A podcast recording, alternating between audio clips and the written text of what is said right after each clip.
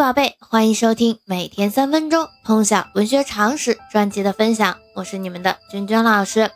那在今天的第一期节目当中呢，君君老师向大家介绍了我们元杂剧的奠基人关汉卿，并且呢，我们知道他是元曲四大家之首。那关汉卿的代表作品以及呢他的创作风格，我们也有给大家介绍到。那接下来呢，我们今天第二期节目要给大家介绍的是我们元代著名的戏剧家、散曲家马致远。那我们现在就开始今天的分享吧。马致远，字千里，晚号东篱，著名戏曲家、杂剧家，被后人誉为马神仙，还有曲状元之称，是元曲四大家之一。马致远，他年轻时写诗曾献上龙楼，热衷过进取功名，但未能实现。晚年，他离开官场，归隐山林。他所作的杂剧今之有十五种，《汉宫秋》是他的代表作品，散曲一百二十多首，有几本《东篱乐府》。马致远从事杂剧创作的时间很长，擅长用探视、超视的形式虚演其外。而愤世抗世的内容深郁其中。虽然他的大多数杂剧的戏剧效果不是很强，但是前人对他的杂剧评价很高。究其原因，主要有两方面：第一，剧中所抒发的人生情绪容易引起旧时代文人的共鸣；第二，语言艺术非常高超。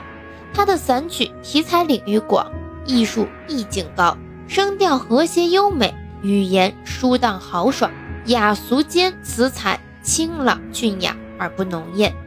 他的散曲大致可分为四大类：写景、探视、归情、事项。其探视之作挥洒淋漓地表达性情，故他在元代散曲作家中被视为豪放派的主将。他虽然也有清婉的作品，但以舒荡宏放为主。他的语言融诗词和口语为一炉，创造了曲的独特意境。小令《天净沙·秋思》脍炙人口，匠心独运，自然天成，丝毫不见雕琢的痕迹，被誉为秋思之祖。这也是我们选入教材的作品。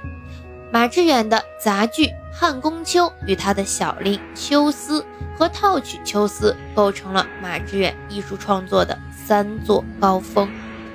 他是元代曲坛上承前启后的重要作家，在元代散曲作家中，其散曲数量最多，流传最广，创作的散曲数量比关汉卿、白朴两个人现存散曲的总和还多。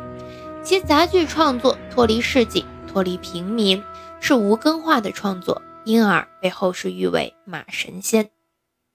马致远的杂剧。集中的表现了当代文人的内心矛盾和思想苦闷，并由此反映了一个时代的文化特征。其剧作大抵写实的效果并不强，人物形象的塑造也不怎么突出，戏剧冲突通常缺乏紧张性，剧中人物往往游离戏剧冲突去做大段的抒情，以借剧中人物表现自己的喜怒哀乐。至于杂剧内容，则以神话道士为主。剧本全都涉及全真教的故事，比如岳阳楼以及黄粱梦等等。这些道教神仙故事既表现出一种懦弱的悲观厌世态度，又饱含着重视个体存在价值的意义。略论《汉宫秋》是马致远早期的作品，也是马致远杂剧中最著名的一种，是。他根据相关历史背景而加以大量虚构改造成的宫廷爱情悲剧。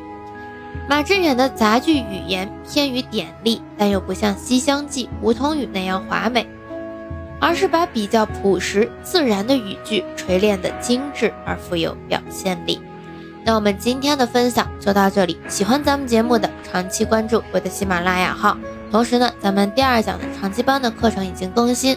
大家在千聊平台搜索“君君老师的语文课堂”就可以收听啊。本周依然是试听课，可以直接收听。那我们明天见。